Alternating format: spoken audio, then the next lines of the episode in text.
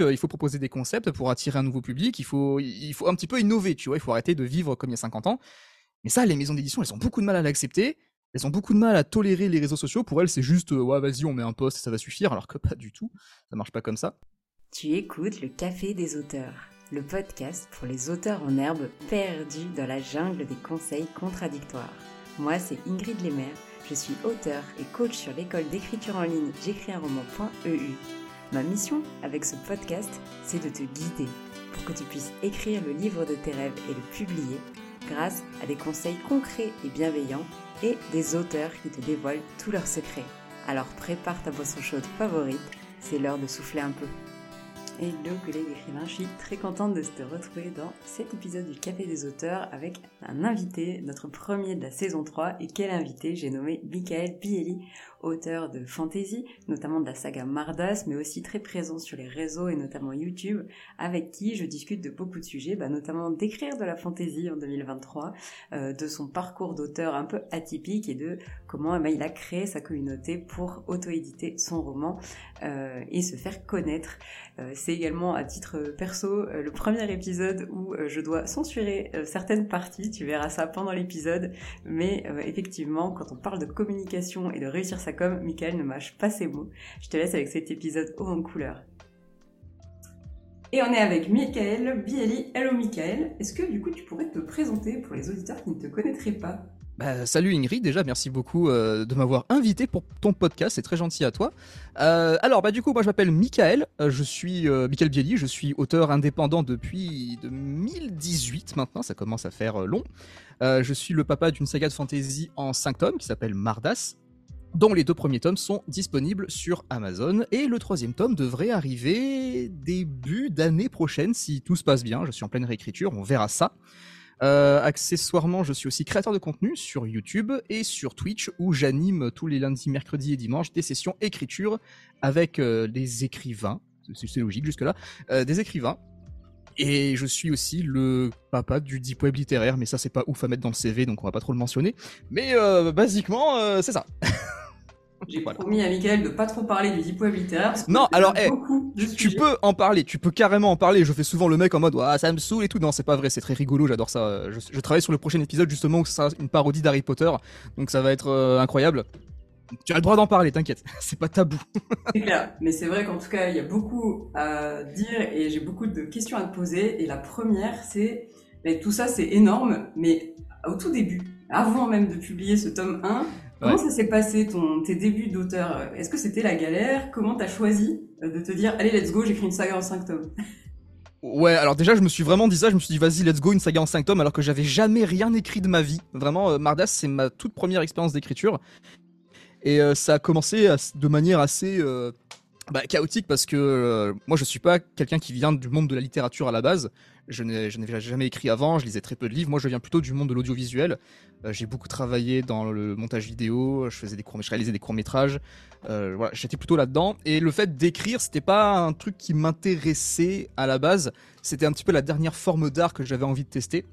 J'étais passé par plein de trucs avant. J'ai fait du cinéma, j'ai fait, euh, de la musique, j'ai fait de la scène, j'ai fait, j'ai fait plein de trucs, mais pas l'écriture. C'était pas un truc qui m'intéressait. Et euh, au moment de me lancer, en fait, j'écrivais un scénario de, long métrage que je voulais réaliser, qui était une sorte de thriller avec qui mettait en scène un tueur en série, enfin bref, ce genre de choses. Et pendant que j'écrivais ça, ben en fait, je commençais, euh, je m'ennuyais en fait. Je j'étais pas en mode, ah, en fait, ça me saoule un petit peu d'écrire dans notre monde à nous. J'ai envie de mettre un petit peu de la magie, euh, ce genre de choses. Et, c'est comme ça qu'au final, l'histoire de Mardas, ma saga de fantasy, a commencé à naître. Mais le problème, c'est que la fantasy, contrairement à un thriller qui se passe dans notre monde, la fantasy, ça, ça coûte cher à, à, produire, ça coûte cher à filmer, ça coûte cher à créer, parce que bon, les effets spéciaux, les costumes, les décors, euh, c'est pas comme chez nous où t'as tout déjà, tu vois.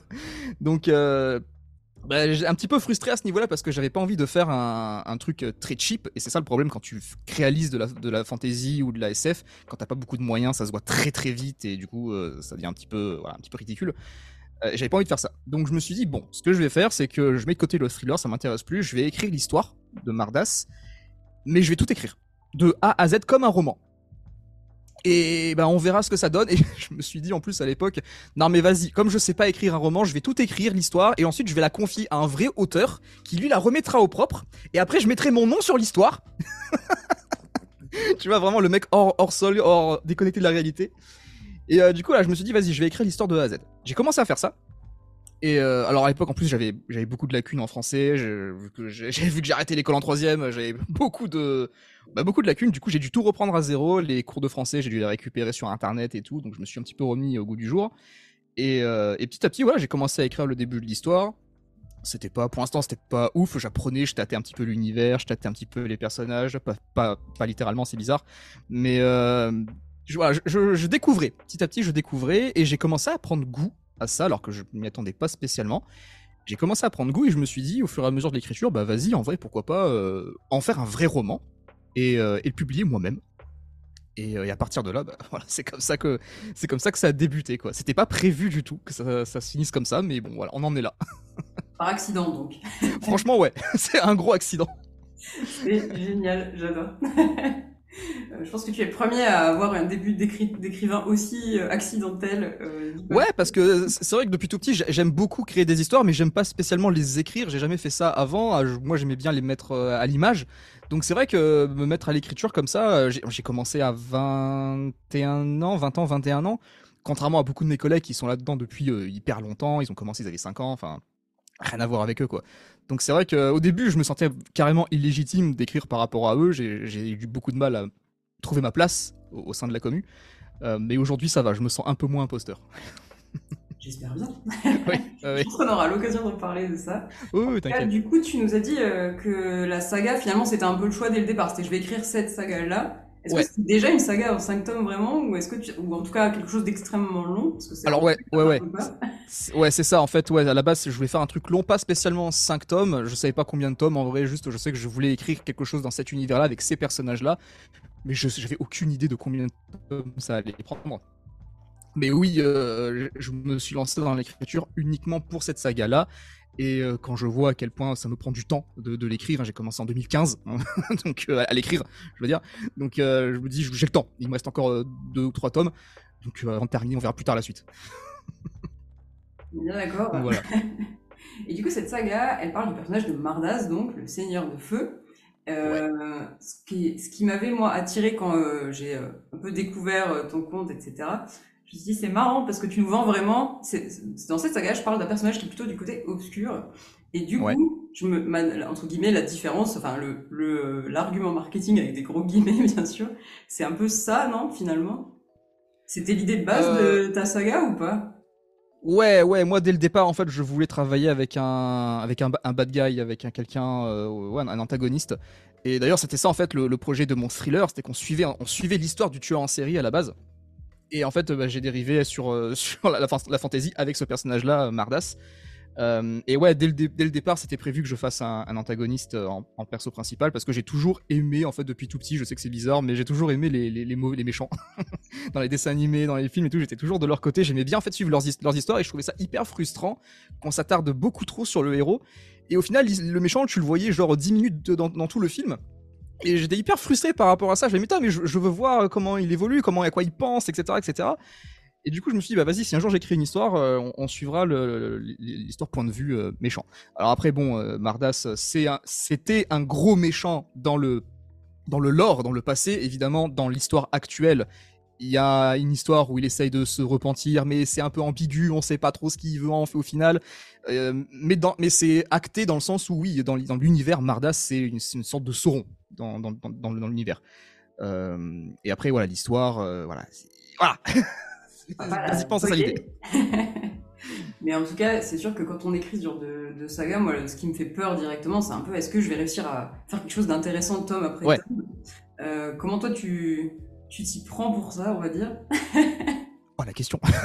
question. Ou en tout cas, est-ce que plutôt, est-ce que tu avais par exemple la, la, fin de la saga en tête quand tu as commencé? Ah alors euh, ouais, j'ai quand j'ai commencé à écrire, j'avais déjà la fin euh, de la saga. Je savais pas que ça allait me prendre 5 tomes pour y arriver, mais j'avais déjà la scène finale. Je savais comment quel personnage allait, allait mourir, quel personnage allait rester, quel personnage allait se greffer à l'histoire, à quel moment de l'aventure.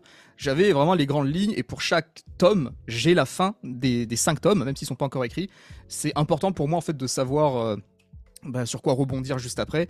Euh, donc ouais, j'ai après j'ai pas non plus tout ce qui se passe dans le bouquin, ça ça vient au fur et à mesure. Des, fois je, suis mi jardinier, mi architecte. Surtout avec le, tome 3, j'ai fait un peu des deux. Mais euh, j'ai les grandes lignes. J'ai les grandes lignes, je pense comme beaucoup d'entre nous, euh, au moins voilà, voilà, ça se passe bien. Effectivement, ouais, euh, le, danger, entre guillemets, c'est quand on commence à se dire, alors attends, si je commence, si je commence à improviser dans mon tome, mais, mais la fin de la saga c'est ça, etc., ça peut être la pression, non Ouais, non, non, j'avais vraiment besoin d'avoir une destination finale pour pas me perdre dans le voyage. Voilà, comme quand tu prends le train, tu sais exactement où tu vas, et donc euh, tu fais tout pour aller là. Donc euh, c'est voilà, j'avais besoin de ça pour, pour mon histoire. Et autour de Mardas, il y a des personnages assez forts qui se baladent. J'ai en tête ton héroïne qui s'appelle Kirana, c'est ça? Oui, c'est ça, Kirana Gelin. Ce que j'avais bien aimé, c'était justement qu'on a une galerie de personnages assez haut en couleur. Et, euh, et est-ce que, euh, grosse question, mais euh, du coup, toi qui nous dis que t'as pas tant d'influence littéraire SF, ouais. du coup, les influences de ces personnages-là sont plutôt du film ou où est-ce qu'elles sont?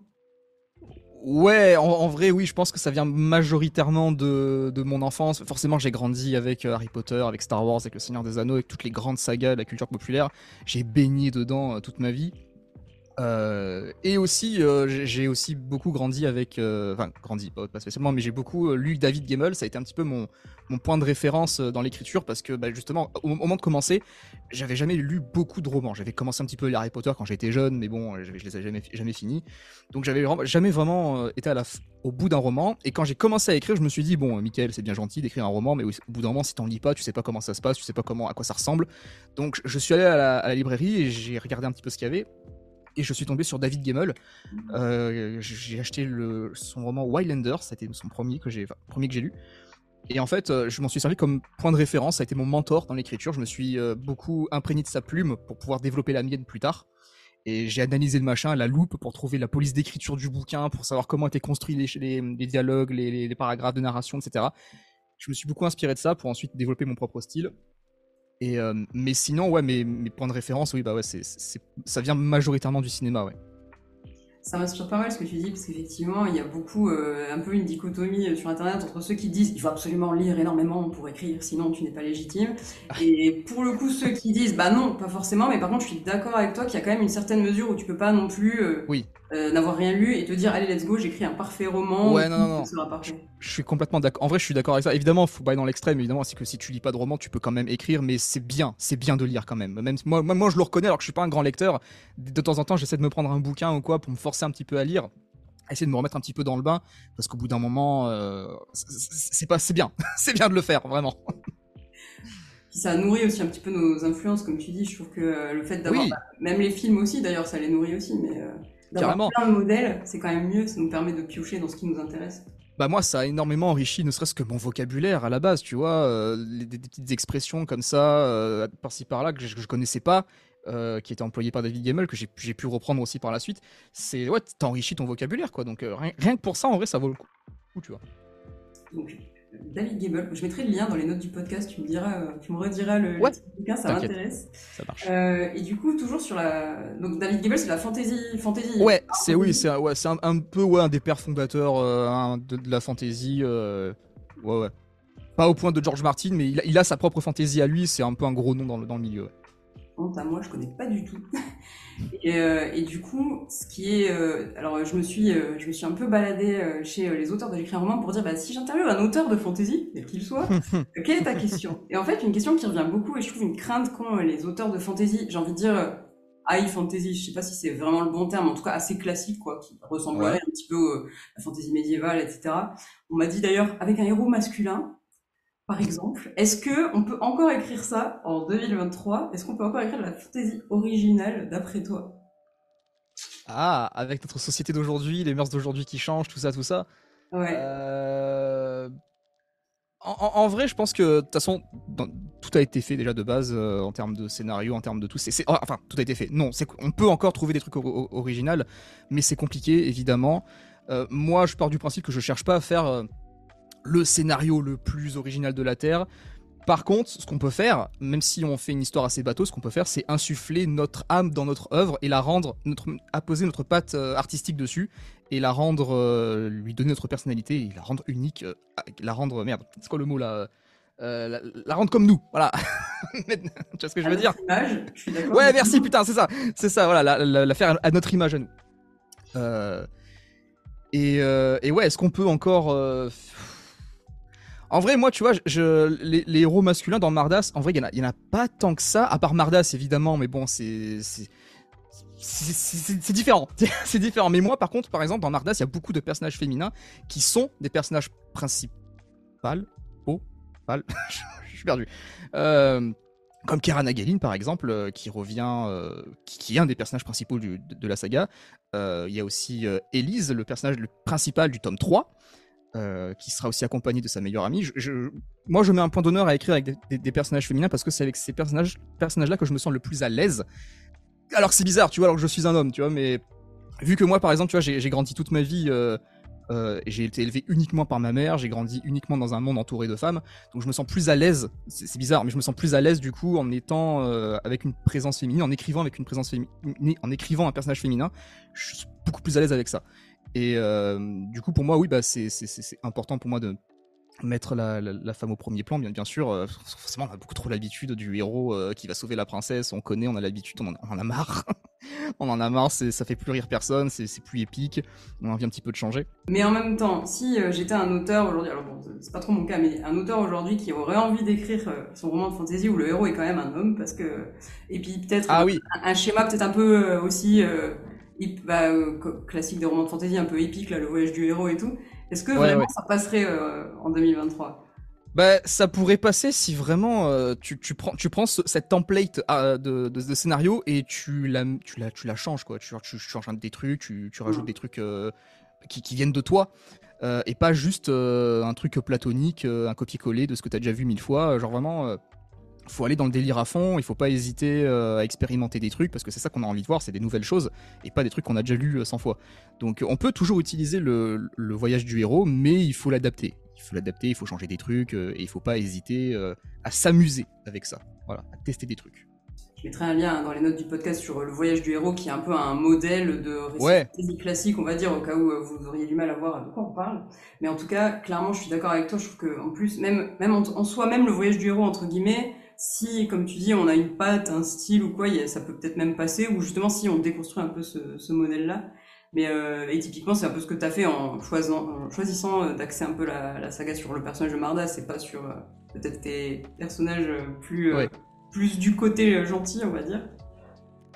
Bah après, Mardas c'est le personnage principal parce que c'est le bouquin qui porte son nom, mais en vrai, la saga Mardas se concentre aussi, tout aussi sur le personnage de Greenwalk, par exemple, euh, qui est le, petit gobelin. Alors, c'est pas un gobelin dans l'univers, mais bon, on l'appelle gobelin, comme, ça tout le monde voit à peu près ce que c'est.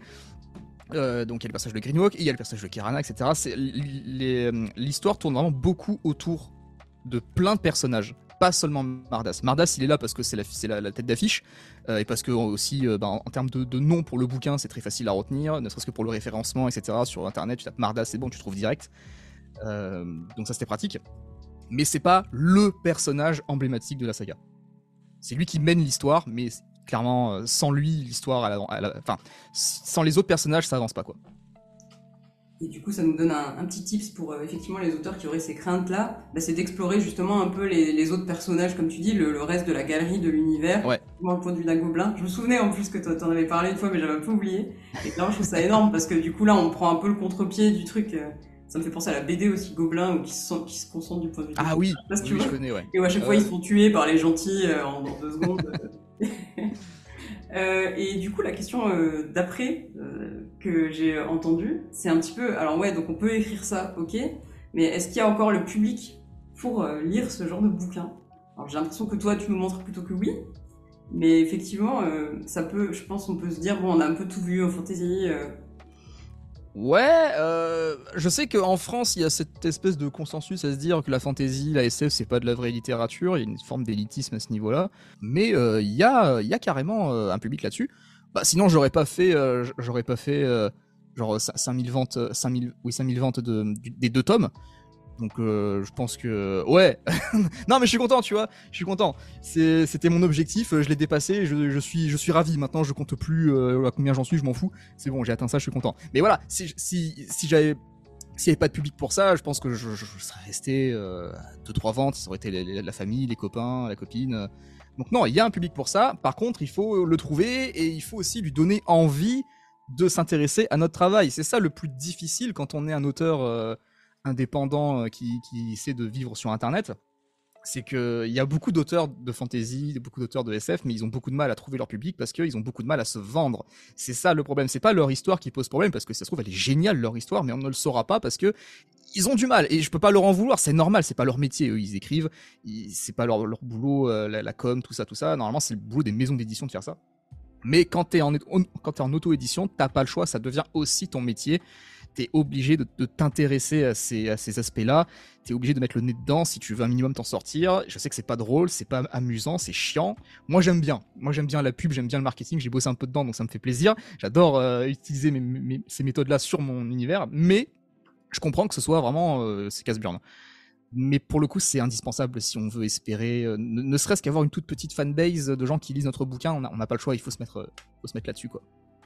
Je suis bien d'accord avec toi et je trouve qu'en plus, souvent, le blocage qu'on voit un peu chez les auteurs comme ça, c'est juste le fait d'effectivement oser parler du fait qu'on a un bouquin, qu'on l'a écrit et qu'on peut l'acheter et qu'il y a des trucs super cool dedans. Enfin, effectivement, un peu une dimension de l'argent là qui est pas forcément très agréable, je pense, quand on commence à se lancer dedans. Puis après, comme tu dis, c'est quelque chose qui s'apprend aussi. Il y a de ça, puis il y a aussi un autre aspect aussi qu'on on pense pas toujours, c'est que dans notre, nous, dans notre, dans notre tête, écrire un bouquin, c'est génial, c'est un, truc incroyable, et pour nous, euh, toutes les têtes vont se tourner vers nous quand on va le dire, euh, tout le monde va s'y intéresser, etc., etc. Alors que le truc, c'est que euh, effectivement, dans notre entourage, des gens qui écrivent pas, oui, ils vont trouver ça fou. Mais quand tu postes sur Instagram, dans, notre communauté à nous, de, de, gens qui lisent, qui écrivent, etc., en fait, tu te rends compte que c'est banal de publier un roman. Ça arrive tout le temps, tous les jours. Du coup, il y a plus ce truc, waouh, putain, il a écrit un bouquin, faut que je vois ce que c'est, etc. Non, t'es en mode, ah, un, plus, bah cool, franchement, tant mieux pour lui. Mais tu passes à la suite parce que ça arrive tout le temps. Du coup, euh, ça, suffit plus en fait de dire, euh, bah voilà, bonjour, j'ai sorti mon roman, euh, allez le voir. Malheureusement, tu vois, j'aimerais bien que ça se passe encore comme ça. Malheureusement, tu peux, tu peux plus maintenant attirer les gens. je vaux le coup, venez voir. c'est difficile. Mais effectivement, euh, en plus, moi, en me baladant dans les salons euh, du livre, expliquant les salons autour de l'imaginaire, parce que c'est quand même un peu les meilleurs, de... ouais. petite blague à part. Mais, euh, non, mais oui, je suis d'accord. Je vois aussi moins bah, ce genre de fantaisie un peu classique, bah, justement parce que je pense qu'aujourd'hui, euh, si j'étais un éditeur, je me dirais oui, bon, bah, il y en a beaucoup des romans de fantasy un peu classiques. Donc dès que je peux mettre en avant quelque chose d'original, peut-être je le fais. Enfin, je leur jette pas la pierre, clairement. Mais du coup, l'effet, c'est effectivement quand on se balade dans un salon, on se dit mais du coup, il y a, des romans de fantasy un peu high fantasy dans ce salon ou il y a que des trucs euh, un peu loufoques, euh, originaux, quoi. Bah écoute, je peux pas trop répondre à cette question parce que les salons, je les vois juste euh, sur internet. Je fous pas les pieds en salon. je, je, fous à peine les pieds dehors chez moi, donc en salon c'est compliqué. Euh, mais un, jour, j'aimerais bien tenter l'expérience, tu vois, d'aller en salon, de voir un petit peu comment ça se passe. Mais euh, ça me fera une vidéo sur la chaîne YouTube. mais mais les romans de high fantasy du salon. non, mais, effectivement, oui, comme tu, comme, tu l'as dit, ouais, les, salons de l'imaginaire, c'est les, les, meilleurs en termes d'ambiance, en termes de. Enfin, visuellement, c'est les plus beaux. Donc c'est clair que ouais, j'aimerais bien un jour, euh, ne serait-ce que visiter pour voir un petit peu comment ça se passe, de ouf. Et du coup, bah, ce qu'il y a derrière ça, c'est effectivement, alors de plus en plus dans les salons quand même, euh, ou en tout cas de l'imaginaire que je connais, il y a une place qui est donnée aux auteurs indépendants, comme tu dis, ou auto-édités, ou moitié auto-édité, moitié publié, enfin ça peut être un peu euh, pas mal de choses. Et du coup, toi, tu as choisi l'indépendance. Ouais. euh, euh, principalement. Alors au début, je voulais aller en maison d'édition. C'était parce que je ne connaissais pas l'auto-édition. Le seul truc que je connaissais de l'auto-édition, c'est qu'on m'avait dit ouais, mais c'est cher, tu vas débourser de l'argent. Alors qu'en vrai, non. C'est ils ont confondu avec. On confond d'ailleurs souvent avec le, la maison d'édition à compte d'auteur. Ouais. Ce qui est totalement différent pour le coup, mais effectivement là oui. En fait, en fait le, compte d'auteur c'est de l'auto-édition, mais tu payes. Contrairement à l'auto-édition basique. Paye cher. Euh, ouais, ouais, ouais, grave. Et, du, et quand, et quand j'ai, en fait, j'étais tombé sur un documentaire euh, sur YouTube un jour, euh, comme ça, sur, euh, qui parlait d'auto-édition chez Amazon. Je tombe là-dessus, je le, je le regarde en me disant non, mais moi, de toute façon, je vais aller en maison d'édition, etc. Je voulais aller chez Bragelonne d'ailleurs à l'époque parce que je ne connaissais que cette maison d'édition. En librairie, elle est partout, donc. Ouais, ouais, mais voilà, mais j'y connaissais rien, tu vois. Je, je, je la voyais en librairie, Milady, tout ça. Je me dis, vas-y, je vais aller chez eux. Et du coup, je, je regarde ce documentaire sur l'auto-édition et je le trouve vachement cool et je trouvais ça trop bien en fait de me dire la personne qui a là, dans le documentaire, elle a publié son livre toute seule. Et genre elle peut le elle le commander genre la version brochée. En fait moi je pensais que l'auto édition c'était que numérique. Et du coup c'était pas intéressant pour moi parce que je voulais vraiment le brocher entre mes mains. Et je vois qu'en fait en fait non tu peux avoir le brochet. Et dans ma tête j'ai pété un câble. Je me dis mais attends mais comment ça on peut avoir un brochet entre nos mains? Juste juste de notre propre fait? Comment? Comment c'est possible? Et du coup en fait après à la fin du reportage j'avais pris ma décision. Je voulais aller en auto édition clairement il n'y avait pas de retour en arrière possible quand je voyais ce qu'on pouvait faire avec ça je me suis dit c'est mort, je, veux faire ça, je vais me débrouiller. J'avais déjà des, compétences en, infographie, en montage vidéo, donc je savais que je, pouvais gérer un petit peu le côté promotionnel euh, de ça. Et euh, je me suis dit vas-y, let's go, on, y va, on tente. Et c'est un vrai bonheur en vrai de parce que tu t'occupes de, tout le bateau, tu vois, t'es l'équipage, tu, pilotes, tu récures les casseroles, tu récures le pont, tu déploies la voile, c'est trop trop bien, moi j'adore ça. Donc euh, rien que pour cet aspect-là, je voudrais jamais retourner en arrière après, c'est pas non plus. Euh, c'est pas non plus une sinécure. Hein. Euh, c'est compliqué. C'est des fois on a envie de tout arrêter, tous les jours même. Mais en vrai, c'est un, un, putain de plaisir. Dans l'absolu, c'est un, un, plaisir. J'aime bien que tu soulignes quand même qu'effectivement, on a parfois sur les réseaux l'impression que l'auto-édition c'est la voie facile avec des guillemets, ah parce qu'une maison d'édition c'est dur. Mais je suis d'accord avec toi. Euh, faut pas oublier que l'auteur auto-édité, il est euh, bah, l'auteur, l'éditeur, le marketeur, euh, le graphiste, comme tu dis. Enfin, faut quand même. Je dis pas qu'il faut avoir ces compétences-là dès le début quand on se lance et qu'il faut euh, un master en communication et tout ça. Mais clairement, il y aura beaucoup à apprendre sur le tas et c'est un peu quelque chose qu'on a tendance à un peu oublier quand on fait l'édition. Et euh, après, ouais, tu t'étais pas obligé d'avoir ces compétences. Tu peux t'entourer de gens qui ont ça. Tu vois, moi, j'ai choisi de faire ça tout seul parce que j'aime bien faire les choses moi-même et j'aime bien apprendre aussi euh, tout ce qu'il y a autour de ça. Donc, euh, moi, ça me plaît. Mais tu peux aussi t'entourer. Évidemment, c'est pas, c'est pas la honte, évidemment. En fait, oui, les gens pensent effectivement que l'auto-édition c'est simple parce que concrètement, ce que tu fais, c'est que tu envoies ton PDF à Amazon et Amazon, c'est bon, il le publie. Tu vois, dans la tête des gens, c'est ça. Et c'est vrai quelque part.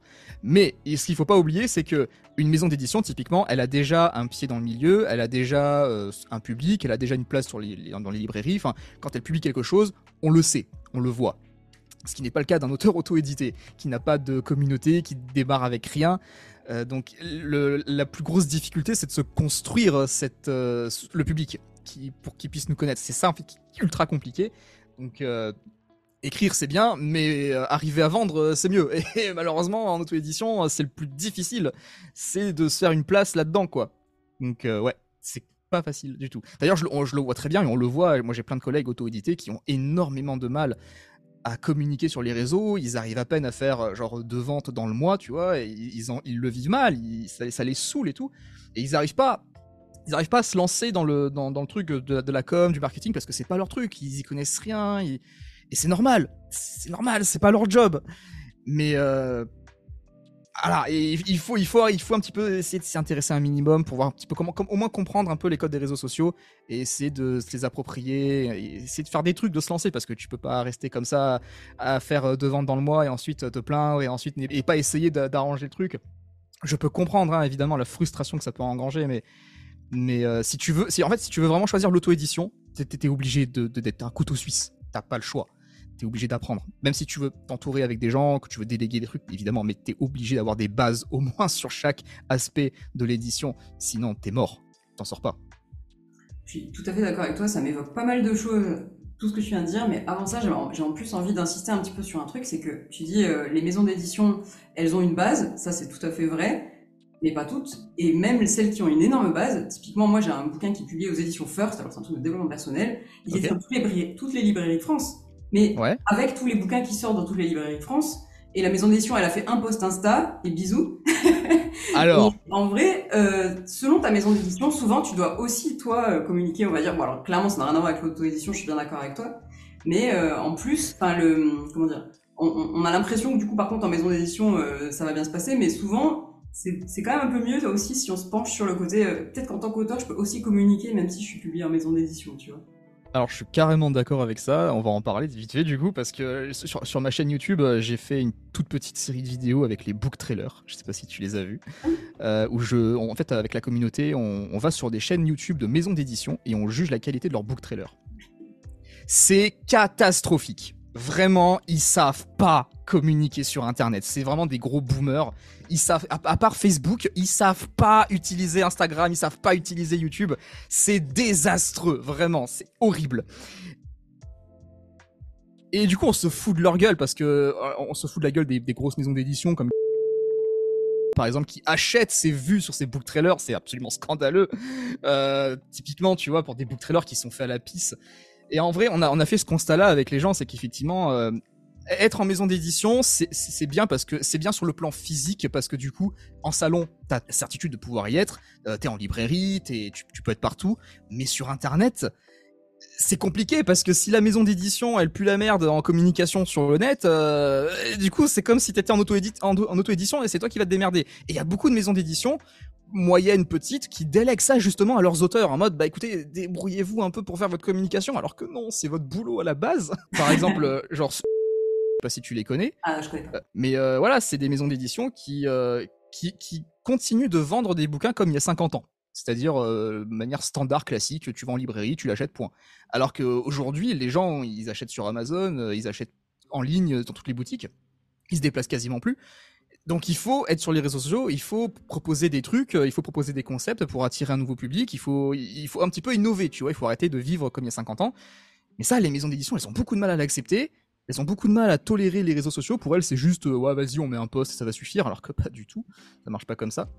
Tiens, par exemple, euh, je crois que c'est. Bah, ben, ils ont un truc assez bizarre sur leur book trailer pour, vendre leur bouquin. Ils cochent la case YouTube Kids.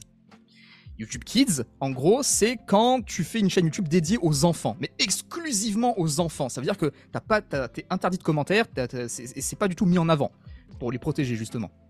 Mais voilà, c'est réservé aux enfants. Et en fait, ils cochent cette case parce qu'ils pensent que YouTube Kids, ça veut dire ouais, c'est bon, les enfants peuvent regarder. C'est genre tout public.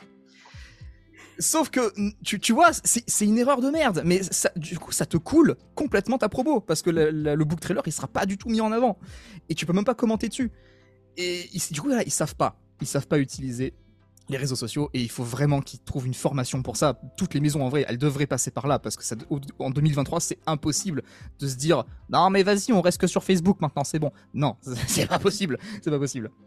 Alors pour, euh, pour la, à la décharge de certaines maisons d'édition, on ne parle pas de tout le monde, bien sûr, il y en a qui s'en sortent. Non, non, non, bien sûr. Non, non, c'est vrai que je suis euh, d'accord avec toi, il y en a où tu dis, mais c'est quand même fou parce qu'ils ont les moyens, quoi. À la limite, la petite maison qui a, qui, où il y a une seule personne qui est éditeur, je pense euh, aux Forges de Vulcain, etc. Il y a des maisons d'édition où carrément la personne de la maison d'édition, c'est une personne. Bon, là, effectivement, on se doute qu'elle n'a pas forcément euh, tout, ce temps, mais c'est vrai que par contre, quand tu vois des maisons d'édition professionnelles qui ont pignon sur eux et tout, tu dis, mais euh, écoutez, euh, renseignez-vous un peu, je suis d'accord avec toi. Ah il y a d'autres maisons qui sont hyper présentes sur les réseaux sociaux, qui créent des communautés de lecteurs, Instagram, je pense à Charleston, là, comme ça, mais il y en a d'autres, et clairement, bon, voilà, on ne met pas toutes les maisons dans le même panier, mais je suis tout à fait. Non, non, non. J'avais par contre, moi, très, pour l'anecdote, en gros, j'ai regardé des vidéos, des vidéos, des book trailers que tu fais sur YouTube, et dans ma tête, c'était pas des maisons d'édition. Enfin, je, je, me souvenais de la, que c'était tellement nul, je me suis dit, bon, bah, ça devait être de l'édition, enfin, je sais pas. J'avais zappé que c'était The Maison en plus. En fait, le truc, c'est qu'on n'a pas le moyen vraiment de savoir si euh, les book trailers en question ont été faits par les auteurs ou par les maisons d'édition. Mais moi, dans tous les cas, je trouve ça scandaleux qu'une maison d'édition tolère ce genre de choses euh, pour l'image de son auteur et qu'il l'accepte en mode ouais, c'est bon, t'inquiète, vas-y, ça passe, euh, c'est professionnel. Pas du tout. En fait, la, maison devrait refuser ça catégoriquement et dire non, mais c'est bon, on va engager quelqu'un. Mm. Effectivement, t'as raison de le dire, on met pas tout le monde dans le même panier. Moi, j'attaque principalement les grosses comme par exemple, qui, communiquent vraiment de manière horrible sur Instagram. Genre les vidéos qu'elle qu'elle poste, c'est vraiment monté à la piste, c'est scandaleux de, proposer ça.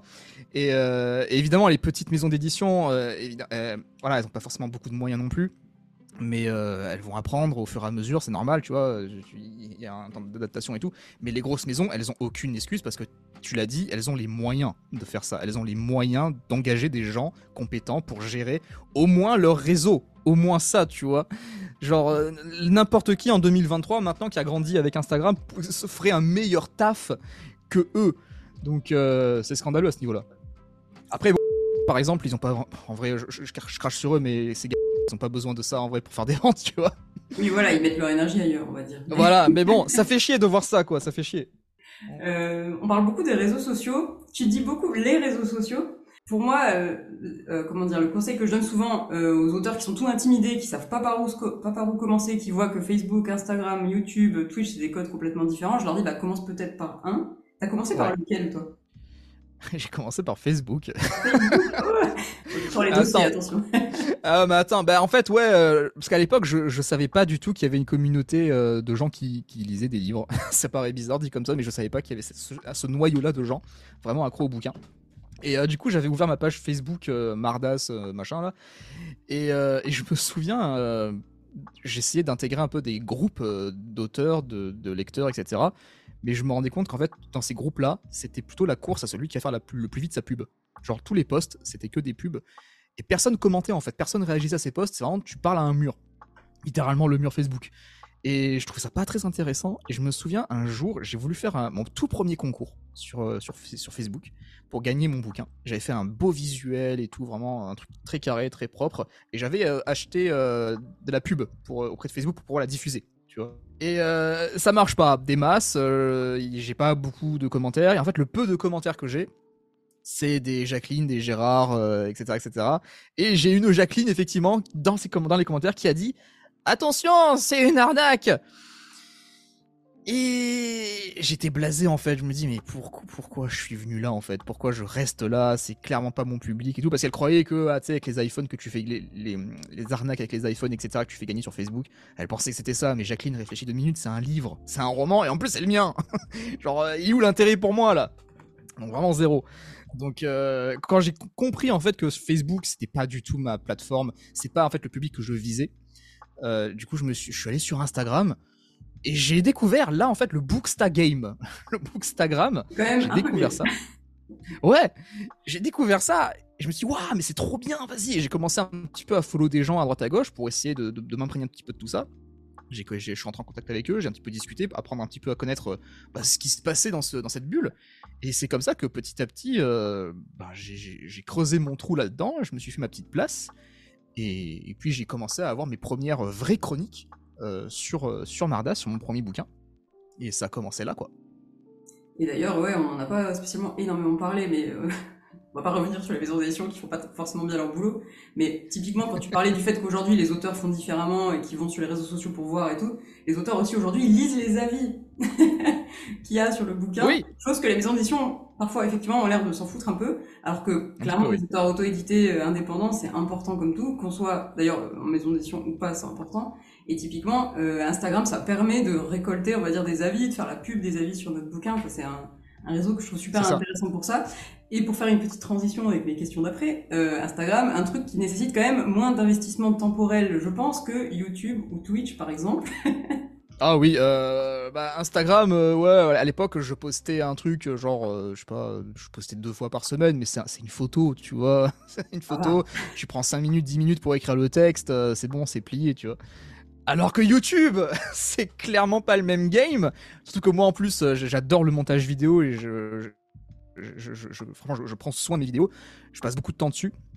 Euh, donc forcément, je, je, mets euh, une semaine pour sortir une vidéo parce que il y a l'écriture, il y a le tournage, il y a le montage et le montage selon la vidéo, ça peut prendre une vingtaine d'heures. Donc c'est très très long et, et c'est pas le même rendement, mais. Mais toi, tu t'es lancé sur YouTube. Ouais, mais en fait, j'ai toujours voulu avoir une chaîne YouTube depuis toujours, sauf que j'avais pas de concept. J'avais les compétences pour faire du montage vidéo, mais j'avais pas de concept et c'était ultra frustrant de voir qu'il y avait plein de YouTubeurs euh, qui sont devenus super connus maintenant, mais qu'à l'époque ils débutaient. Je voulais trop faire comme eux et tout, mais j'avais pas le concept et ça me rendait fou. Et puis euh, quand j'ai commencé à l'écriture euh, Mardas, tout ça, quand j'ai commencé à, le publier, je me suis dit ah putain, en vrai, je pourrais carrément faire un truc là-dessus quoi. Même si ça décolle pas de ouf, mais au moins ça me permettrait de faire un petit peu de montage et ça fera de la pub. Et, euh, j'ai commencé, j'ai sorti ma première vidéo euh, avec le téléphone, avec un vieux fond vert dégueulasse, avec un, il y avait même pas de micro, c'était le truc de mon téléphone, c'était pourri. Euh, mais j'avais kiffé faire ça en vrai, c'était génial. Et ouais, clairement, YouTube c'est devenu ma plateforme préférée pour créer du contenu avec Twitch. Twitch c'est ma seconde, mais Twitch ça demande beaucoup moins d'efforts que YouTube. Et Twitch, tu y es depuis plutôt un an, j'ai l'impression. Oh, ça... YouTube, ça fait plusieurs années, non? Twitch, ça va faire deux ans, je crois. Euh, ah ouais, là, ça, va faire deux ans, là, dans quelques mois. Et, euh, YouTube, ouais, bah, j'y suis depuis 2018, du coup, depuis euh, la, sortie de Mardas, le premier tome.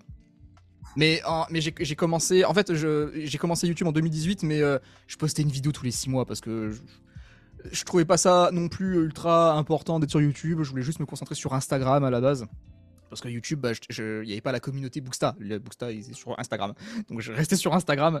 Mais euh, je crois que c'est fin 2000, non, euh, été 2019. En fait, je, ne sais pas, je me suis dit, vas-y, j'ai envie de me focus uniquement sur la chaîne YouTube. J'avais acheté plein de nouveaux matos, des caméras, des, micros, des, projecteurs, etc. Et je voulais vraiment me focus là-dessus. Et en fait, à partir de là, j'ai commencé à publier une vidéo par semaine. Maintenant, ça s'est passé à une toutes les deux semaines avec le bouquin qui s'est greffé au milieu. Mais maintenant, ouais, j'essaye d'être le plus consistant possible. Parce que YouTube, maintenant, c'est de, ça a dépassé Instagram. C'est devenu ma plateforme principale. Euh, avant Instagram, c'était la plateforme où j'avais le plus d'abonnés. Maintenant, c'est devenu YouTube. Donc, euh, bah, je reste sur YouTube. Voilà, c'est mieux. Et clairement, on voit que sur YouTube, euh, tu t'éclates. ouais, c'est rigolo. on voit que ça te plaît. Alors, c'est sûr que voilà, je trouve qu'il faut quand même être. Comme tu... Bon, alors, pas forcément compétent, mais en tout cas, intéressé, etc. Parce que, comme tu le dis, ça demande énormément de temps. Ouais. Je pense que ça paye aussi parce que tu euh, j'avais vu une fois une espèce de graphique sur, euh, tu vois, le, le, alors le taux de rétention, c'est assez moche, mais en tout cas, comment tu vas impacter mm. les gens. Et effectivement, un post Instagram, tu vois en une seconde, alors que regarder une vidéo YouTube de 15 minutes, euh, régulièrement, en plus toutes les deux semaines, tu sais que je trouve que c'est aussi un bon moyen de créer une communauté solide. Donc j'ai envie de dire que euh, c'est quand même un bon plan aussi, même si effectivement, il faut, euh, ça demande du temps, ça demande de l'énergie, mais ça paye aussi bah, ça crée aussi un, lien particulier avec le, viewer. Que, un, post Instagram, c'est juste du texte, c'est une photo, et ensuite, comme tu l'as dit, tu restes une minute dessus, tu passes à la suite. Alors qu'une vidéo YouTube, effectivement, tu, crées une espèce de lien avec le viewer qui a l'habitude de t'entendre, de te voir bouger, lui parler les droits dans les yeux. Donc il y a, un truc qui se crée par rapport à ça. Et c'est effectivement, ouais, YouTube, ça m'a permis euh, à beaucoup de gens de me découvrir et de découvrir après mon travail. En fait, c'était ça ma strate de base. C'était euh, quand j'ai commencé, je me suis dit bon, il faudrait que je m'entoure de créateurs de contenu qui ont beaucoup d'abonnés pour pouvoir euh, utiliser Mardas euh, et qui, qui, ait de la visibilité. Mais je voulais pas être ce mec qui vient gratter, tu vois. Euh, bonjour, j'aimerais bien une petite pub s'il vous plaît. Surtout qu'en plus je suis pauvre, j'ai pas les moyens de payer, tu vois. Donc j'étais en mode s'il vous plaît. je voulais pas être ce genre de, de, mec. Donc je me suis dit, ok, je peux pas demander aux créateurs de contenu, donc je vais devenir mon propre créateur de contenu et créer ma propre visibilité. Et je vais me démerder tout seul avec ça. Et bah, franchement, euh, alors à ma petite échelle, hein, faut pas non plus abuser, mais à ma petite échelle, je trouve que je m'en suis plutôt pas mal sorti. Euh, je suis très fier de ce que j'ai accompli jusqu'à présent. On est encore loin de mes, objectifs, mais je suis très content de ce que j'ai fait. Et maintenant, je peux, je peux limite affirmer que j'ai une toute petite visibilité, mais elle me permet euh, de mettre en avant mon travail. Et il y a plein de gens qui tombent sur mes vidéos YouTube, sur le Deep littéraire notamment. Franchement, tu serais surprise de voir le nombre de gens qui me découvrent avec ça et qui derrière achètent Mardas. Ah, mais ça m'étonne pas, clairement. Alors qu'en fait, ça n'a aucun rapport. pas forcément de lien, voilà. Alors, on va peut-être dire deux mots sur ce qu'est le deep web littéraire. Je te laisse plaisir pour expliquer à nos auditeurs ok. Alors, le, Deep Web littéraire, c'est une série de vidéos que j'ai commencé il y a maintenant euh, trois ans, je crois, deux, trois ans. En gros, l'idée de base, c'est que je trouve un bouquin euh, dans les bas-fonds d'Amazon, euh, vraiment le genre de truc, genre érotique, avec des monstres, avec des dinosaures, avec des reptiles, avec des ce que tu veux. Et en fait, je fais une vidéo là-dessus. Je fais pas euh, une, review complète. Je lis le bouquin à la caméra. Je, réagis dessus, je fais des blagues dessus, je fais des sketchs dessus. Il y a beaucoup de montage, beaucoup de mise en scène, euh, et je remplace tous les mots vulgaires euh, par une voix synthétique qui, qui prend qui remplace par un mot au pif du dictionnaire, ce qui rend certaines scènes complètement absurdes, absurdes plus qu'elles ne sont déjà. Et en gros, voilà, j'ai fait cette série de vidéos là qui plaît beaucoup aux gens euh, et, étonnamment, il y a beaucoup de gens qui m'ont découvert grâce à ça et qui ensuite ont vu les autres vidéos, ont vu ce que je faisais vraiment et se sont intéressés, s'y sont intéressés, m'ont rejoint sur les live Twitch et ont acheté Mardas. Donc moi à partir de là, je considère que le Web littéraire, aussi bizarre euh, que ça puisse paraître, ça devient euh, ça devient un projet marketing pour, pour communiquer sur Mardas quelque part, tu vois. ça n'a rien à voir. Mais je m'en sers pour promouvoir mon taf. Du coup, tout ce que je fais sur ma chaîne YouTube, c'est une pub déguisée. je suis une pub ambulante euh, pour mon travail, mais ça marche, tu vois. Ça marche de ouf, donc je continue. Ouais, et puis euh, alors pour le coup, moi je t'ai pas découvert grâce au Deep Web mais j'ai découvert grâce à ta chaîne YouTube, grâce à d'autres vidéos, je sais plus exactement lesquelles. Merci. Et clairement, par contre, voilà, j'ai eu ce plaisir-là de tomber direct sur un truc avec les rapports et tout, euh, heureusement. Mais bon, blague à part, c'est très rigolo le Deep regardez ça si vous avez le courage. mais, mais par contre, effectivement, je là où tu dis c'est une pub, je suis pas totalement d'accord, mais effectivement c'est un moyen, comme on dit, de connecter avec les, avec les peut-être futurs lecteurs. il y a des personnes que ça va pas intéresser, il y a des personnes qui disent peut-être pas de fantaisie, qui se disent bon, je vais peut-être pas forcément acheter un bouquin que je vais pas lire, euh, ça n'a pas de sens. mais moi, typiquement, qui suis pas très high fantasy, bah, ça m'avait donné envie d'acheter Mardas, donc c'était fait. Et aussi, Enfin, et on, on, peut avoir un peu l'impression de se dire, mais attends, est-ce que ça, est-ce que, est-ce que ça a un rapport avec euh, mon bouquin euh, et, essayer de chercher tout un tas de, de connexions et tout, alors que je pense qu'il y a la youtubeuse là, bon, elle est, maintenant elle a un peu dépassé ça, mais au début, celle qui s'appelait Aline Dessine faisait des vidéos YouTube diverses et variées. Pendant lesquelles elle disait, bah, je fais des dessins, voilà, ça c'est mon activité. Bon, je pense qu'aujourd'hui, YouTube est devenu sa source de revenus principale, j'imagine. Mais en tout cas, avant, c'était un petit peu ça. Et elle racontait des trucs qui n'avaient rien à voir avec le dessin mais ça lui permettait d'avoir de la visibilité aussi. Enfin, faut pas non plus, je pense, trop se bloquer, se dire, bah, alors, du coup, il faut que je fasse un truc sur la fantaisie, parce que mon bouquin, c'est de la fantaisie. Toi, tu fais un truc qui n'a plus ou moins pas grand chose à voir, à part que ça reste littéraire avec des énormes guillemets. Et ça suffit à te faire connaître, à te, rencontrer, à donner envie de te soutenir aussi, je pense. Ah mais, mais, mais, mais carrément, euh, c'est pour ça que je continue le deep web littéraire, parce que je sais que ça, va permettre. en fait, ça joue sur ma visibilité, que je le veuille ou non, tu vois. Donc, euh, rien que pour ça, je peux pas cracher dessus. en fait, c'est tellement précieux la visibilité aujourd'hui, en 2023, quand tu débutes, quand tu es un tout petit créateur, parce que c'est démoniaque euh, la, concurrence à ce niveau-là. On veut tous être dans la lumière et malheureusement, on le sera pas tous. Donc, il faut vraiment le moindre projecteur, on va essayer de l'attraper et on va essayer de le garder sur nous le plus possible. Et je vois que le deep web littéraire, ça marche un petit peu à ce niveau-là. Il y a même euh, Victor Wembanyama qui, qui, m'a découvert sur ça, tu vois, le basketteur, putain. D'où il sort? Il, m'avait envoyé un message en me disant ouais, j'adore tes vidéos, mec, continue. Mais mec, qui es-tu? Moi, je le connaissais pas, le mec. Et, euh, du coup, il parlait du deep web littéraire. Donc, ça touche vraiment beaucoup de gens. Des gens qui ne lisent pas forcément de livres, juste euh, des gens qui ont juste envie de se, se, marrer, découvrir des trucs absolument abjects. Euh, je crois que le, plus bizarre que j'ai lu, c'était euh, Clippy, hein, le, petit trombone, Clippy, le, trombone de Microsoft là. Euh, le Covid, la, saga du Covid, le Covid qui prend vie par exemple, c'est absurde, mais c'est trop drôle. Il faut que les gens découvrent ça, c'est trop drôle. Et pour le coup, euh, c'est assez unique, quoi. Et même si c'est complètement loufoque et tout, bah, en gros, ça te permet effectivement de toucher des gens. Enfin, ça peut, tu peux avoir des, euh, des vidéos qui marchent plus. Au final, peu importe, entre guillemets, euh, quelle vidéo marcherait le plus sur, sur ta chaîne, tant que bah, ça permet de te découvrir aussi, quoi, je trouve. Bon, effectivement, tu vas peut-être pas complètement vriller et nous parler d'autres trucs qui n'ont rien à voir de politique ou je sais pas trop quoi. Mais, non, non. Mais voilà. Mais par contre, je trouve aussi que faut pas, faut pas oublier ça, quoi. Faut pas oublier que que c'est de la création un peu à tous les niveaux, qu'on a le droit de choisir comment on en parle aussi. C'est ça ce qui est, cool avec le fait d'être indépendant. C'est ça. Et après, le, but aussi derrière, c'est de divertir les gens parce que c'est comme ça que tu les gardes. C'est parce que si, tu passes ton temps en fait à, parler de, ta saga, à faire ta pub constamment en vidéo, c'est chiant. Les gens, ils ont pas envie de regarder une pub de 5 minutes où tu parles de ton univers. Euh, ça, ça tu vois. Donc moi, c'est pour ça que j'essaie de mettre beaucoup de divertissement derrière, beaucoup de blagues, beaucoup de montages rigolos euh, pour, les, pour, les, pour, les, les faire rester et aussi, bah voilà, pour les faire marrer. Euh, ça sert à ça, même dans les autres vidéos.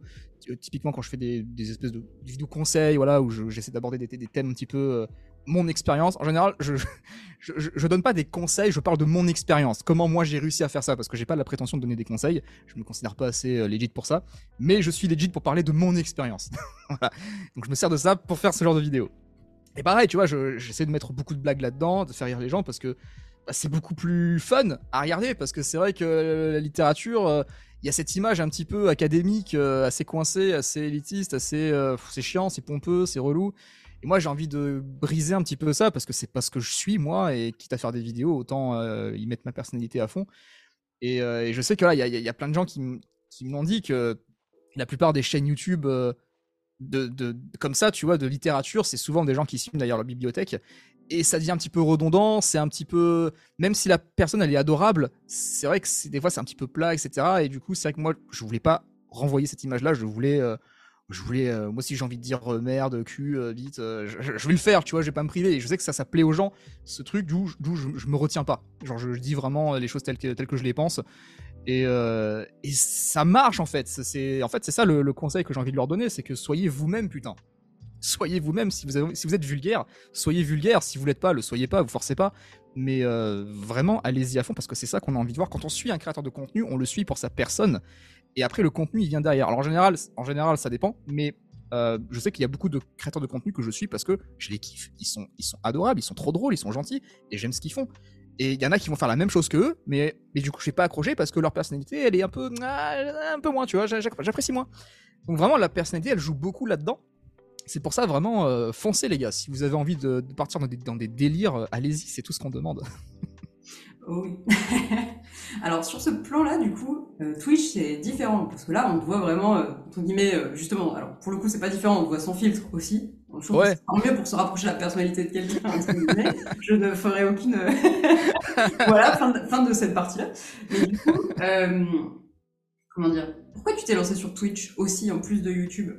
Je voulais pas me lancer sur Twitch à la base parce que je, me considérais assez mauvais en live. J'avais trop peur d'être nul, de pas savoir animer pendant des heures un truc. J'avais peur de ça. Et puis un jour, je me suis dit, bon, vas-y, tu sais quoi, je vais en faire un. Un seul, vas-y, on verra comment ça se passe. J'en ai fait un en me disant, on va être 5 euh, sur le live, donc ça sera moins gênant. Et en fait, euh, non, parce qu'il y a Christelle Le euh, je pense que tu, vois qui c'est. Christelle Le qui m'avait raid ce soir-là et qui m'avait amené toute sa communauté sur mon stream. Euh, et, je me suis retrouvé du coup devant 30, euh, 40 personnes, 50, euh, devant mon premier, pour mon premier live quoi. et c'est d'animer. Et en fait, bah, j'y ai pris goût parce qu'il y a plein de gens qui m'ont découvert là-dessus, qui se sont abonnés. Ensuite, j'ai relancé un live derrière, ça, ça plaisait, etc. Alors, je faisais pas encore de coworking à cette époque-là. Je faisais juste du just chatting, on parlait, etc. je sais aussi que je. Ah oui, j'ai commencé, j'avais commencé à faire mes enregistrements de livres audio en live. Je m'en souviens qu'on avait commencé à faire ça. Gros refera sûrement d'ailleurs. Euh, mais, euh, mais ouais, en fait, j'ai vachement pris goût au live. Je sais pas pourquoi. Je, pense que c'est le fait d'être au contact directement avec les gens parce que c'est vrai que répondre euh, par des commentaires interposés, au bout d'un moment, ça me saoule, tu vois. Il y a beaucoup de commentaires YouTube, malheureusement, où je me dis, il faut que je réponde et j'oublie. c'est relou d'ailleurs. Et là, là, Twitch, c'est instantané, tu vois. Je vois le commentaire, je réponds direct, bam, c'est fini. Et, j'adore ça en fait. J'adore pouvoir euh, partager un moment avec, avec la, communauté. Et euh, ouais, je, kiffe quoi. Je kiffe. Donc par accident aussi, mais. Euh, ouais, mais totalement, ouais. C'est fou. C'était pas prévu que, j'en fasse d'autres, juste un. C'est vrai, j'avais oublié, parce que pourtant tu avais dit c'était le live, il me semble, quand t'en avais parlé sur YouTube. Et euh, en même temps, je suis assez d'accord avec toi. Je trouve que c'est aussi euh, un moyen. Alors, c'est sûr que peut-être que c'est même euh, le plus dur quand on hésite entre les réseaux. Bon, Twitch, ça veut vraiment, ça implique vraiment de se montrer en live, d'animer un live. Bon. Ah ouais. C'est voilà. compliqué comme exercice euh, quand t'as pas l'habitude. Euh, ouais.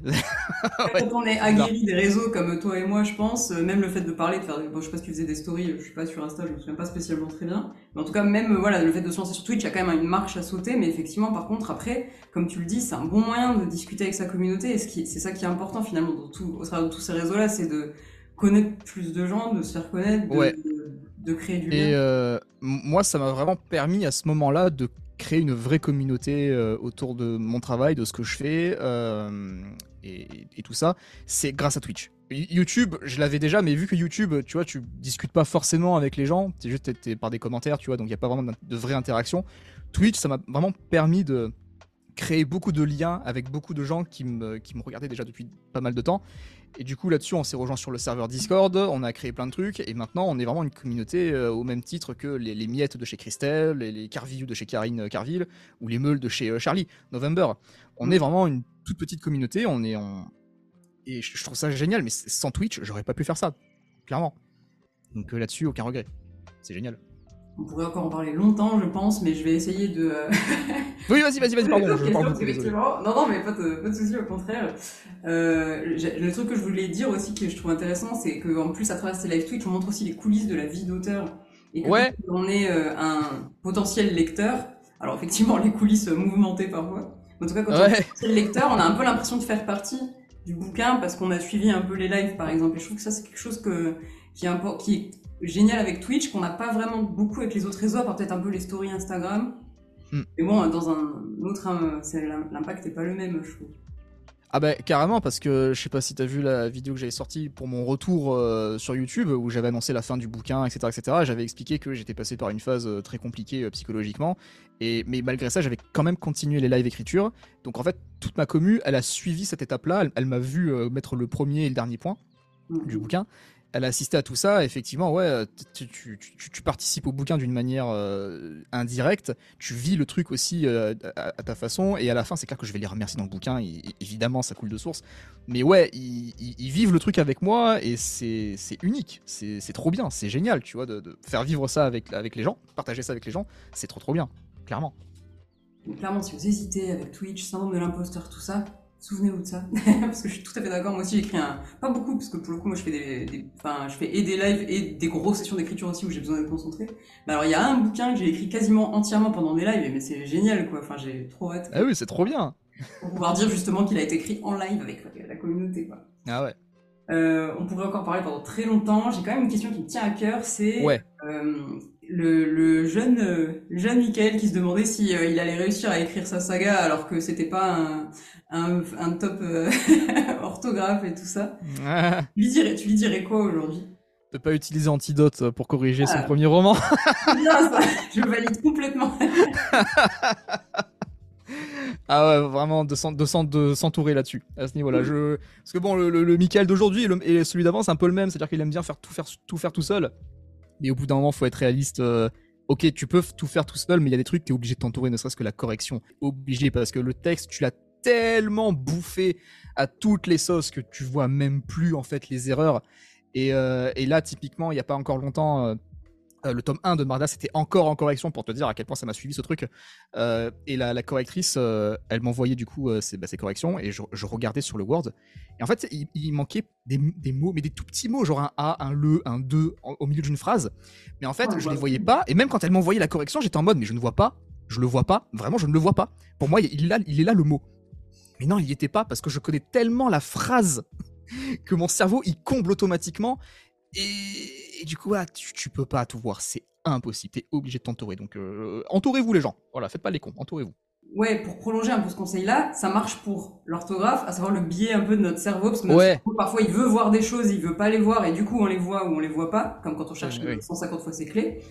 Euh, mais, mais ça marche pas que pour enfin entre guillemets, pas que pour la forme, ça marche aussi pour le fond. Parfois on connaît tellement notre texte par cœur et on voit tellement plus que notre texte on oublie qu'en fait, c'est pas du tout logique qu'il se passe ça euh, au chapitre 14, euh, vu ce qui s'est passé au chapitre 13, quoi. Ça marche pour, euh, tout. Hein. Carrément.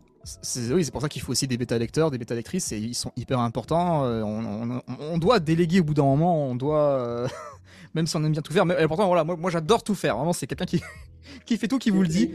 Ne faites pas tout tout seul. Vraiment, au bout d'un moment, il faut s'entourer. Donc c'est très important. Et euh, pour finir euh, sur, euh, sur cet épisode, du coup, est-ce que tu peux nous dire un petit peu comment ça va se passer là dans le futur et dans l'actualité, peut-être pour, pour toi, pour le tome 3 par exemple, ou la suite de la saga? Est-ce que tu as une idée? Alors le, le, tome 3, comme je te l'ai dit au début, il est en réécriture. je fais la réécriture en live avec, avec ma communauté, tranquillou. il partira en bêta lecture tout de suite après, ensuite correction, et j'espère, je croise les doigts pour une sortie début 2024, genre, je sais pas, février, mars, par là quoi. Après ça, euh, je vais essayer de reprendre un peu plus sérieusement les vidéos YouTube, pour ne serait-ce que la promo du bouquin. Je vais essayer de me concentrer là-dessus et je vais surtout travailler sur le livre audio du premier tome de Mardas, que je, travaille dessus depuis des années, mais, mais ouais, mais ça, je pensais pas que ça allait me demander autant de travail, autant de temps. Parce que moi, je veux pas juste. Euh, tu sais, j'ai pas la, voix de, Richard Darbois, tu vois, donc je peux pas me permettre juste de le lire sans rien à côté, tu vois, il faut, un peu plus de trucs.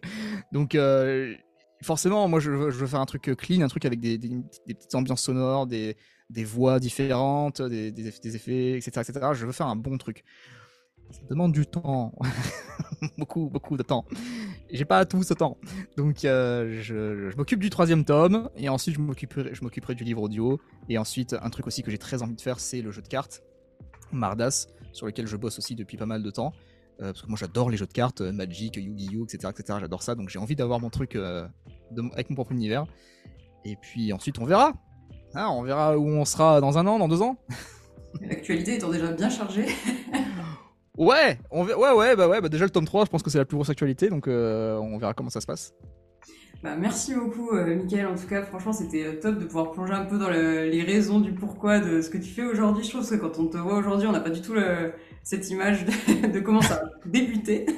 bah merci beaucoup, c'est gentil à toi. en plus je l'ai raconté ça dans une vidéo YouTube, alors une vieille, vieille vidéo, hein, mais je racontais voilà le tout début euh, avec le thriller, etc., etc. Et j'expliquais, c'était, j'ai bien fait d'abandonner quoi. et euh, je mettrai aussi dans les notes du podcast évidemment les liens vers bah, les différents réseaux qu'on a évoqués là.